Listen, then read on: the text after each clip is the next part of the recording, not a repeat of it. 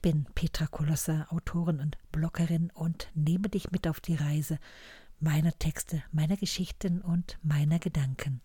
Heute nun der letzte Teil der dreiteiligen Reihe und ich will dich auch gar nicht lange aufhalten, sondern gleich damit starten und werde am Ende noch ein paar Worte dazu sagen. Dein Kaffee steht bereit? Super, dann lehne dich zurück und höre meiner Geschichte zu.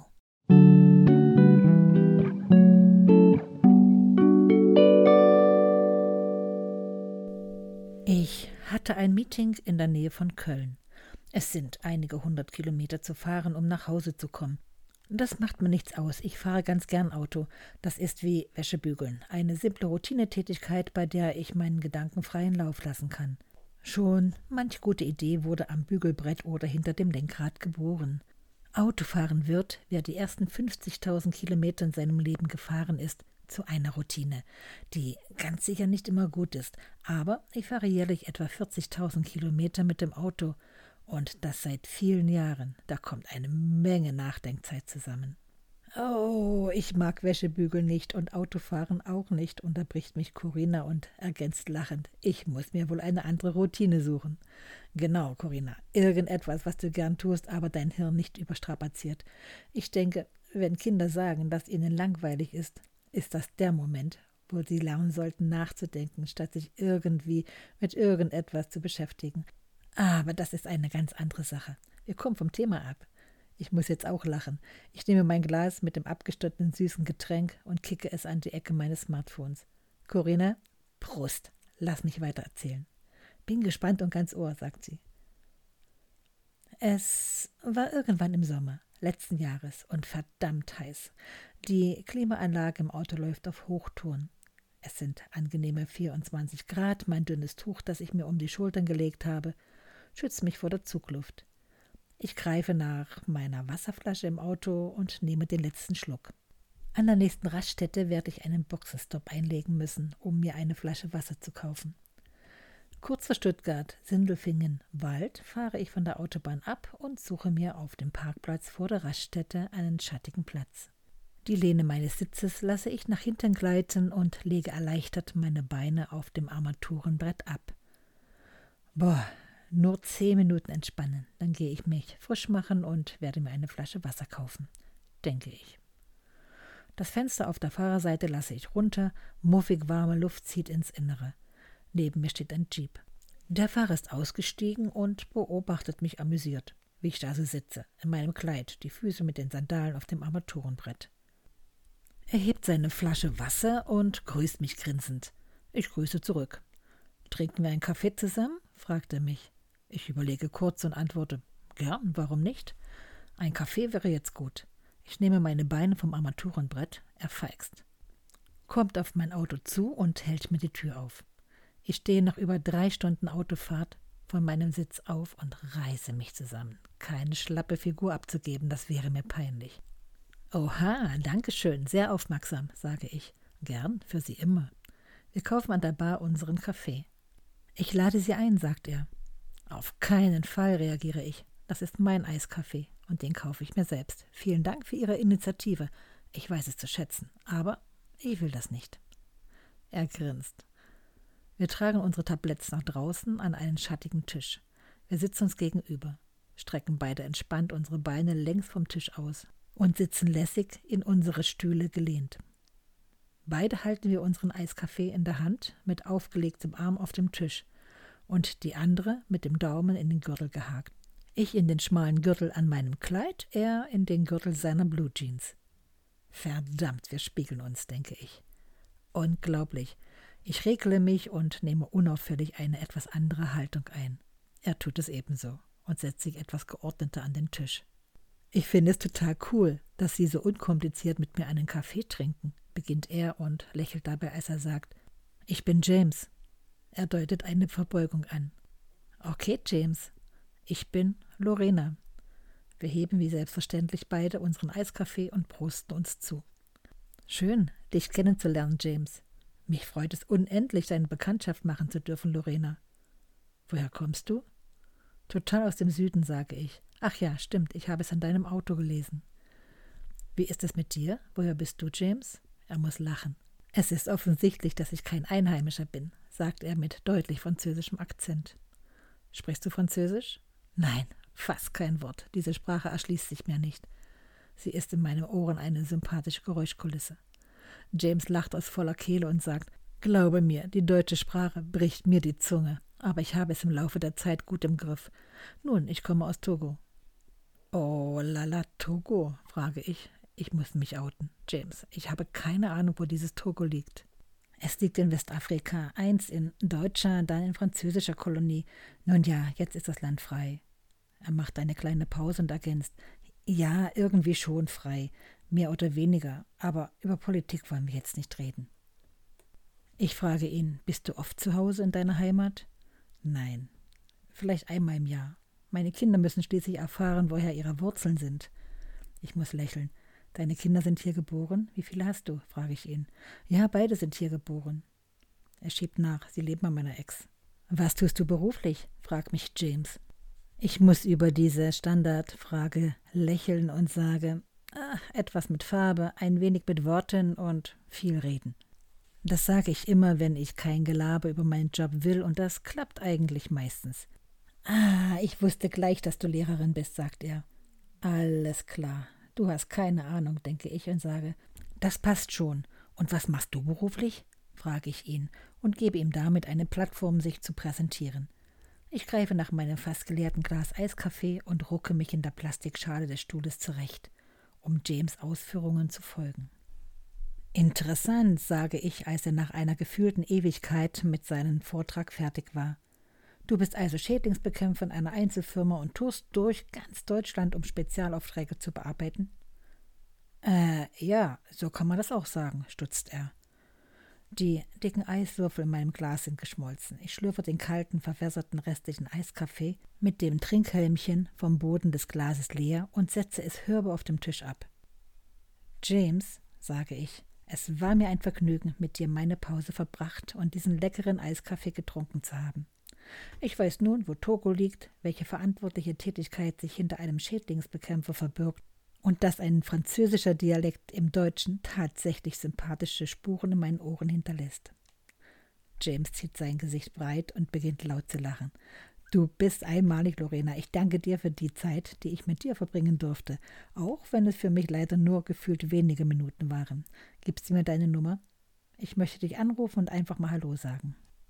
Nein, James, alles ist gut, wie es ist und wie es war. Behalten wir unsere Begegnung in guter Erinnerung. Schade, wirklich schade. Ich bemerke ein leises Grinen, das sein Gesicht frequentiert. Wir bringen unser Geschirr zum Sammelpunkt im Restaurant und gehen gemütlich zu unseren Autos. Deine Firma? fragt mich James und zeigt auf das Logo auf meinem Auto. Ja, das ist meine Firma. Cool, und ich dachte, du bist Lehrerin. Ich denke, wir müssen uns doch noch einmal treffen und weiterreden. Lass es gut sein, James. Es war einfach schön, behalten wir es so in unserer Erinnerung. Okay, so soll es sein. Wie selbstverständlich liegen wir uns in den Armen und verabschieden uns wie alte Freunde. Wir winken uns noch einmal zu und jeder steigt in sein Auto, um seinen Weg zu nehmen. Das war's, Lorena? meldet sich Corinna. Nein, nein, pass auf.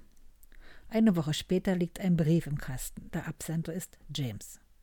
Ich musste erst überlegen, wer James ist, denn irgendwie hatte ich diese kurze Episode als nettes Erlebnis bereits archiviert.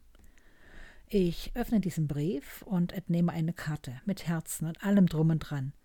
Es war ein Liebesbekenntnis. Die Adresse entnahm er dem Logo auf meinem Auto. Er schaute im Internet. Ich wusste nicht, wie ich darauf reagieren sollte, also schwieg ich es tot. Ein paar Tage später erhielt ich eine WhatsApp. Zwei Wochen später lag ein großer Brief im Kasten. Dieses Mal hatte er auf Fotopapier Bilder von mir aus dem Netz gezogen und drucken lassen. Und es lag wieder ein Liebesbrief dabei. Ich erhielt täglich WhatsApp, wie sehr er mich liebe, dass seine Kinder mich kennenlernen wollen und so weiter. Ich schrieb ihm, dass ich nicht mehr als seine Freundin für ihn sein könne. Das störe ihn nicht. Ich werde ihn bald lieben, das wisse er. Ein paar Tage später schickte er mir ein Armband in den Farben und mit einem Schriftzug von Togo. Er wollte es nicht wahrhaben, dass ich keine Beziehung mit ihm haben will, eigentlich nicht haben kann.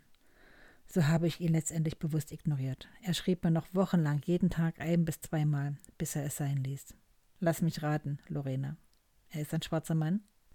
Ja, dieses Ja halt in mir nach.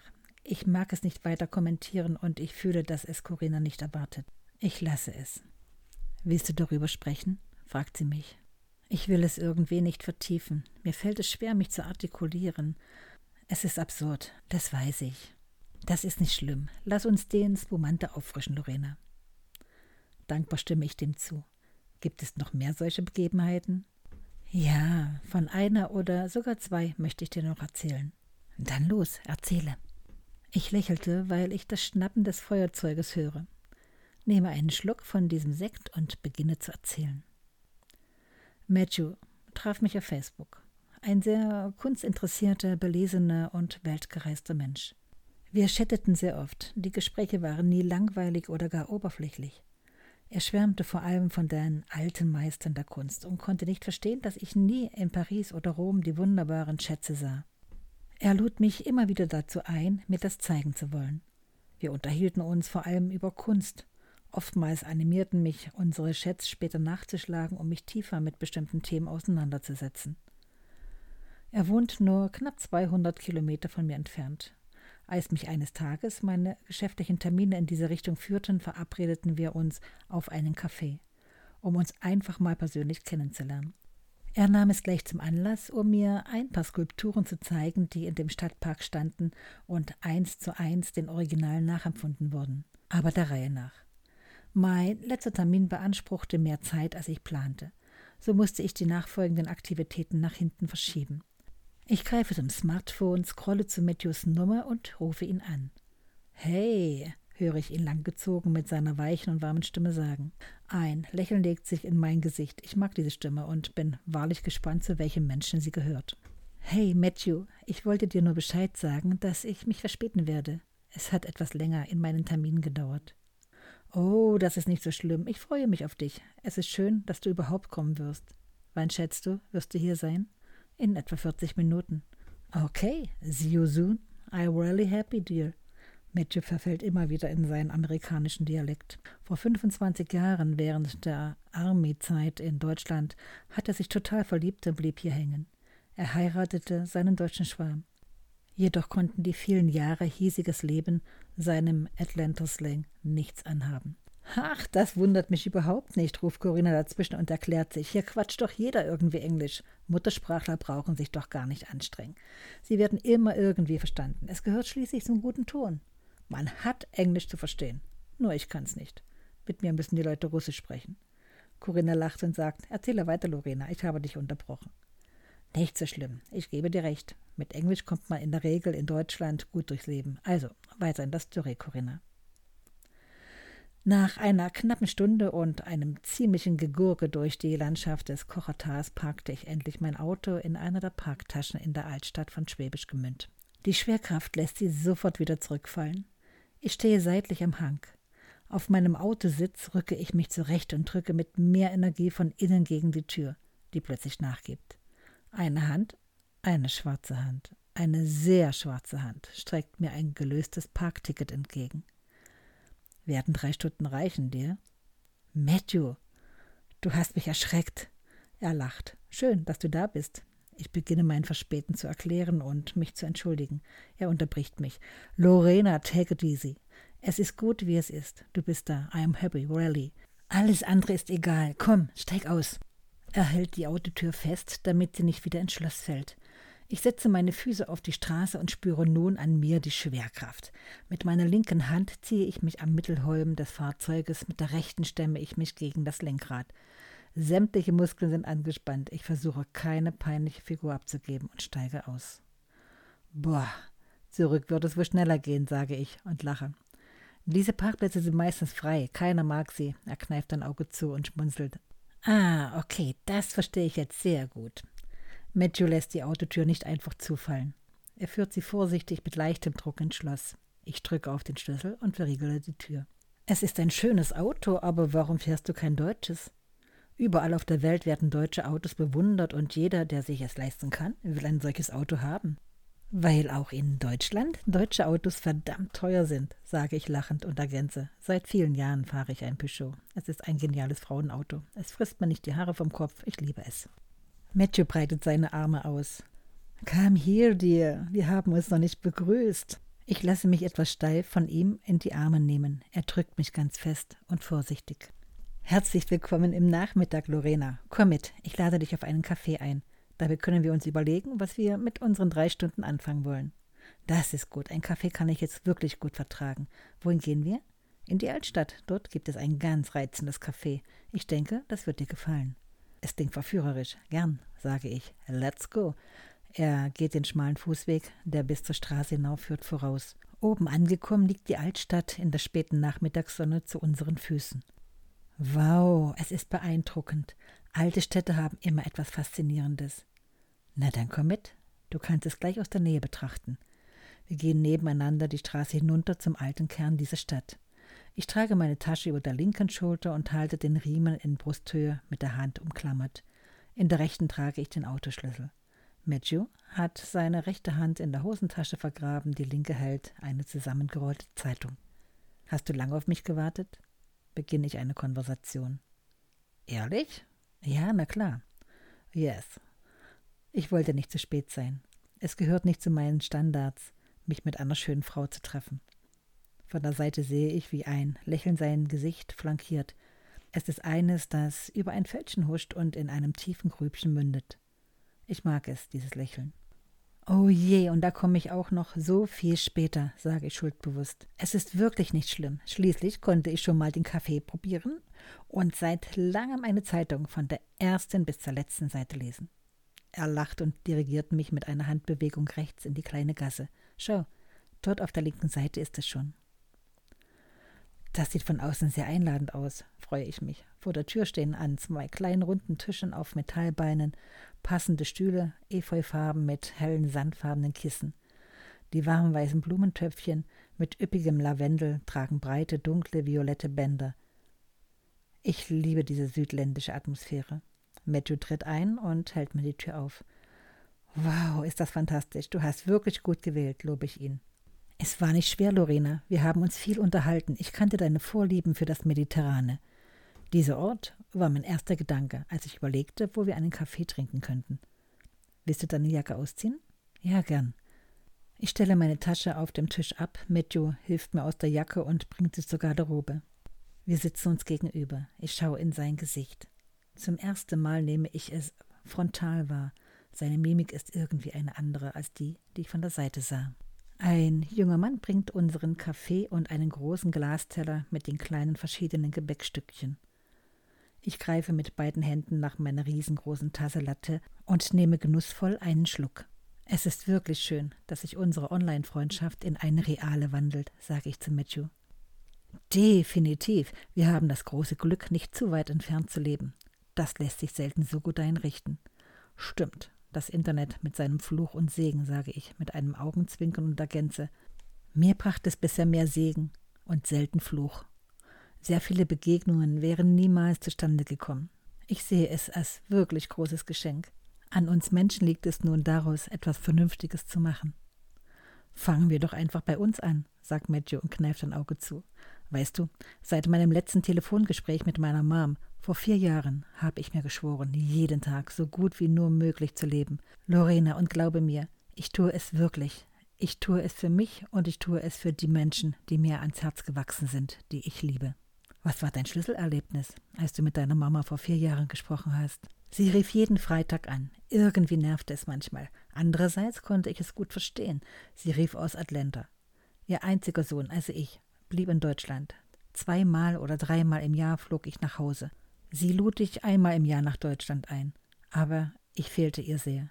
Sie fehlte mir auch, aber ich glaube, umgekehrt war es mehr. Matthew, du sprichst immer in der Vergangenheit, unterbreche ich ihn. Ja, ich will es dir erklären. Es war also vor vier Jahren. Meine Mom rief mich wieder an. Sie plapperte und plapperte. Ich kam vom Job und war genervt. Ich sagte ihr, sie möge zum Punkt kommen. Sie bat mich, zuzuhören und sagte mir, dass sie mich sehr liebe, dass ich ihr versprechen soll, allen Menschen, die mir am Herzen liegen, das Allerbeste zu geben, was mir möglich sei. Ich fragte sie, was mit ihr los sei. Sie meinte, sie sei nur müde. Ich sagte ihr, sie solle sich hinlegen und schlafen. Wir könnten später reden. Sie sagte mir nochmals, dass sie mich sehr liebe und legte auf. Matthew hält inne, nimmt einen Schluck von seinem Kaffee und schaut mich ernst an. Lorena, es waren die letzten Worte, die ich von meiner Mom hörte. Es waren die letzten Worte, die wir sprachen. Ich sagte ihr nicht, dass ich sie liebe. Ich kann mir das bis heute nicht verzeihen. Später erfuhr ich, dass sie den Hörer auflegte, in sich zusammensank und nie wieder aufstand. Matthew schweigt. Ich bin sprachlos und weiß nicht, was ich ihm Gescheites sagen könnte. Lorena, ich liebe dich, ganz egal in welcher Form. Dich habe ich tief in mein Herz geschlossen. Für dich werde ich einfach da sein, als Freund oder was auch immer. Niemals werde ich meine Gefühle wieder verheimlichen und nicht aussprechen. Ich sage es dir einfach. Du sollst es wissen, dass ich dir alles geben werde, sofern es in meiner Macht steht. Ich bin tief gerührt. Ich sage es ihm. Er sagt, entschuldige, mach dir keine Gedanken, Lorena, ich kann nicht anders. Niemals werde ich ein zweites Mal meine Gefühle untergraben. Ich würde es mir niemals verzeihen können. Er stiert in seinen Milchkaffee, greift seine Gedanken auf und flüstert Seitdem trage ich ein Bild meiner Mom bei mir. Jeden Tag spreche ich mit ihr. Ich habe sie in meinem Herzen. Matthew blickt von seiner Tasse auf. Als er hart sagt, ich hasse jeden Freitag, Lorena, jeden. Ich beherrsche mich und sage nichts. Es wäre deplatziert und würde belehrend klingen. Matthew, heute ist Freitag, bemerke ich beiläufig. Er stutzt und lacht aus voller Kehle. Seine Zahnstellung ist ungewöhnlich. Ich denke an ein Hundegebiss, das gut reißen kann. Es sind kleine Zähne.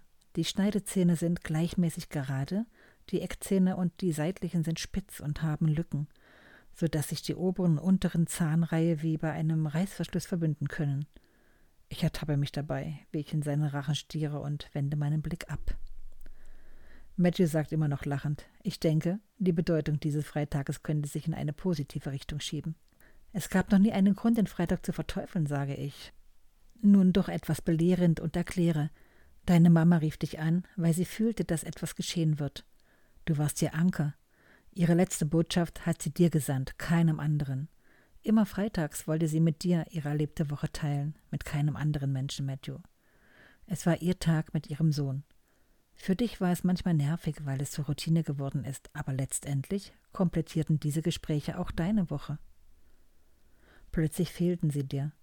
Nimm diesen Freitag als positive Erinnerung an deine Mama. Ja, du hast ja recht. Außerdem bereicherst du nun diesen Freitag, sagt Matthew grinend. Den heutigen, korrigiere ich ihn. Wir werden sehen, setzt er nach. Ich nehme den letzten Schluck von meinem Milchkaffee und schicke ein flüchtiges Lächeln in die Tasse. Wollen wir bezahlen und noch ein Stück gehen? Den gleichen Gedanken hatte ich jetzt auch, sage ich, auch wenn dieses Kaffee tatsächlich ungemein gemütlich ist und ich mich ungern losreiße. Aber lass uns noch ein Stück gehen. Die Sonne zeigt ihr letztes Tiefrot und versinkt binnen weniger Minuten am Horizont des Stadtparkes. Die Baumzeile, die Himmel und Erde vernäht, erscheint klar und schwarz. Wie ein Scherenschnitt, denke ich laut. Was meinst du? Ich muss lächeln. Natürlich kann er nicht wissen, was ich meinte. Ich zeige es ihm. Wow, tatsächlich, staunt Matthew. Man hat das hunderte Mal gesehen, aber eben nur gesehen, ergänzt er. Aber gehen wir noch ein Stück, bevor es dunkel ist. Unbewusst legt Matthew das Tempo mit seinem straffen Schritt fest. Nach ein paar Minuten bleibe ich abrupt stehen. Mein Trainingszustand ist nicht der beste, stelle ich fest. Was ist geschehen? fragt mich Matthew. Mein Gott, wann bist du zuletzt mit einer Frau spazieren gegangen? Er lacht schallend. Ich denke, das ist schon sehr, sehr lange her. Wie es scheint, bin ich zu schnell für dich. Es kann sein, dass ich dich falsch verstanden habe. Ich dachte, du sprachst davon, dass wir ein Stück gehen, aber doch nicht rennen wollen, sage ich etwas erschöpft. Okay, okay, das ist mein Gehen. Wenn ich renne, fühlt sich das definitiv anders an. Zeige mir, wie es für dich gut ist. Wir gehen weiter. Weißt du, ich möchte gern noch so viel Kraft haben, um beim Gehen mit dir sprechen zu können. Hm, ich sagte dir noch nicht, dass ich studierter Sportlehrer und Trainer bin. Dieser Bewegungsdrang ist in mir. Warum arbeitest du nicht in deinem Beruf? Ich bin ein Schwarzer, in einem Land, in dem es nur der Political Correctness dem Anschein nach normal ist, dass ein Nigger den weißen Kindern zeigt, wie Bewegen geht, kommt es sarkastisch über seine Lippen. Sag das nicht, bemerke ich und fühle im selben Moment, wie dämlich das ist. Lorena, glaube mir, als ich noch in der Uniform steckte, war ich ein Neutrum. Da war ich ein Rädchen in der gewaltigen US-Armee. Als ich heiratete und schließlich die Uniform auszog, war ich ein Schwarzer. nicht mehr und nicht weniger. Natürlich gibt es hier Gesetze und es gibt ein Recht, das mir Sicherheit gibt, und damit sollte ich zufrieden sein. Letztendlich bin ich es auch. Nur diese Scheinheiligkeit regt mich auf, verdammt nochmal. Denkt ihr, es ändert sich etwas an der Meinung der Menschen und deren Handeln, wenn ihr nicht mehr Nigger oder Schwarzer sagen dürft? Er deutet diese Anführungszeichen mit seinen Fingern an und spricht energisch weiter.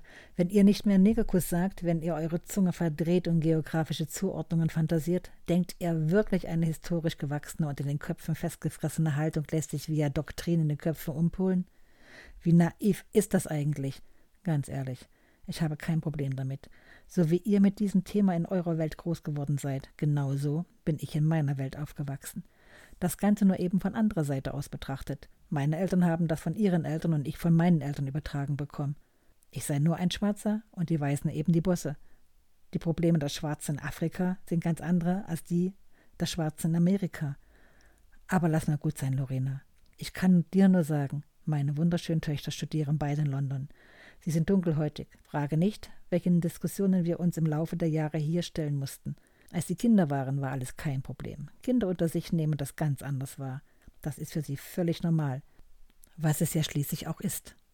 Diese Diskussionen begannen, als sie in das Alter kamen, wo sie und ihre Freunde begannen, ihre eigenen Gedanken zu entwickeln und das geistige Erbgut ihrer Eltern und Vorfahren in sich trugen. Es wird noch viele, viele Jahre dauern, bis sich diese sinnlose Haltung relativieren wird. Glaub mir, Lorena, ich hätte nicht als Sportlehrer arbeiten wollen. Die Probleme, die auf mich zugekommen wären, sah ich direkt vor meinen Augen. Ich muss im Sportunterricht Hilfestellung geben. Das heißt, ich muss auch die Mädchen bei den sportlichen Übungen anfassen. Matthew sieht mir in die Augen, als er sagt, Lorena, die Welt ist irre. Die Menschen befassen sich mit Dingen, wobei sie ihren gesunden Menschenverstand abschalten. Sie bemerken nicht, wie sie sich suggestiv beeinflussen lassen. Sie sind nicht bereit, zu hinterfragen und eine eigene Logik zu entwickeln. Matthew stoppt seinen Redefluss. Damit, was tue ich? Ich schimpfe und rege mich auf, statt die wenige Zeit mit dir zu genießen und einfach nur spazieren zu gehen. Er streckt mir seine Hände entgegen und fordert mich mit einer Geste auf, ihm meine Hände zu reichen. Ich zögere und gebe ihm meine. Seine sind sehr trocken und etwas rau. Er nimmt meine Hände in seine und legt seine andere darüber. Sein Blick dringt in mich. Ich habe das Gefühl, er spürt meine Befangenheit. Habe keine Angst, ich bin ein guter Mensch, Lorena. Er gibt meinen Händen einen zarten Kuss und gibt sie frei. Es wird dunkel, ich bringe dich zu deinem Auto. Ich danke dir sehr, Matthew. In meinem Kopf jagen die Gefühle. In mir hallen seine sehr emotional geladenen Worte nach. Sein achtungsvolles Handeln mir gegenüber. Und ich spüre noch immer seine Hände, die er meine legte. Interessanter Mann, Lorena. Hast du ihn noch einmal getroffen? fragt mich Corinna und holt mich aus meinen Gedanken. Ja, ich traf ihn ein zweites Mal. Zu unserem ersten Treffen versprach ich ihm, Konstanz zu zeigen. Er war noch niemals dort. Ach, wusste ich's doch, wirft Corinna ein. Ich muss über ihre Bemerkung lächeln und sage, es sollten sieben Monate vergehen, Corinna. Dann ließ ich mich darauf ein, mein Versprechen einzulösen. Im Laufe der sieben Monate lud er mich immer wieder ein, mit ihm nach Rom, Paris oder Venedig zu reisen, um die alten Meister zu bewundern. Er wollte den Flug bezahlen und das Hotelzimmer nur für mich. Ich sollte keine Angst haben, er sei anständig. Es würde ihn freuen, wenn er eine fantastische Zeit mit mir teilen könnte. Ja, und verdammt, warum hast du es nicht gemacht? ruft Corinna. Mein Instinkt hat mich abgehalten. Irgendetwas bremste mich. Ich kann es dir bis heute nicht erklären. Es wird doch nicht ein altes Problem gewesen sein, das du mit dir herumschleppst. Lasse mich weiter erzählen, Corinna. Okay, dear. Du nimmst meine Einladung nicht an. Ich muss es akzeptieren. Du wirst deinen Grund haben, und ich habe kein Recht, eine Begründung einzufordern. Ich spüre Matthews Lächeln am Telefon ein Lächeln, das sich über seine Mimikfalte an der Wange bis zum Grübchen zieht.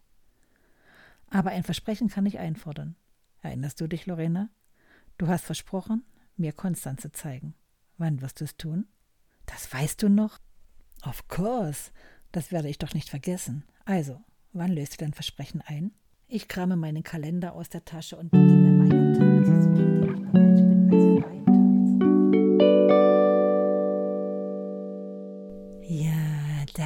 soll jetzt genügen aus dieser Textserie, aus diesen Erzählungen. Diese Texte werde ich bei Gelegenheit überarbeiten und dann überlegen, auf welche Art und Weise diese veröffentlicht werden können. Das Thema Schwarz, Weiß, Weiß, Schwarz ist ein über viele, viele Generationen gewachsenes Problem. Es überträgt sich von einer Generation in die andere. Nicht nur auf der Seite der Weißen, sondern genauso auch auf der Seite der Schwarzen. Ich sprach ganz oft mit sehr jungen Menschen aus afrikanischen Ländern zu diesem Thema und ich bin wirklich sehr überrascht, wie sich das fortführt und wie die Voreingenommenheit den Weißen gegenüber auch auf deren Seite vorhanden ist. Wobei natürlich der Löwenanteil aus meiner Sicht schon auf der Seite der westlichen Welt der weißen Menschen liegt. Die Macht des Geldes schürt die Überheblichkeit der Weißen und übt entsprechenden Druck aus. Das dürfen wir natürlich nicht vergessen. Wobei ich den Schwerpunkt in meinen Erzählungen auf das Überliefern über viele Generationen lege. Und ich spreche an, dass nicht alles automatisch Rassismus ist. Und ich lasse nicht unerwähnt, dass manche Entscheidung Angst schürt, dass viele nicht mehr sagen, was sie sagen möchten, aus Angst als Rassist bezeichnet zu werden und das Ganze so ganz pauschal, also einfach zack in einen Topf hinein. Es ist aber oftmals nicht der Fall. In unserem Land ist das fast ein Tabuthema. Vielleicht ganz simpel ausgedrückt, verbietet man Kindern etwas, was sie nicht vollkommen und allumfassend verstehen, was ihnen nicht einleuchtet, wo ihnen die Logik fehlt. Sie werden es heimlich tun, hinter versteckter Hand. So, das soll jetzt wirklich ausreichend sein, es soll insgesamt ein kleiner Gedankenstupser sein und zum Nachdenken anregen. Für heute verabschiede ich mich. Lade dich noch ein auf meiner Webseite auf www.petra-kolosser.com. Da gibt es auch viele Sachen zu lesen und zu sehen. Sage für heute Ciao, ciao, wünsche eine gute Zeit und wir hören uns wieder zum Wochenende.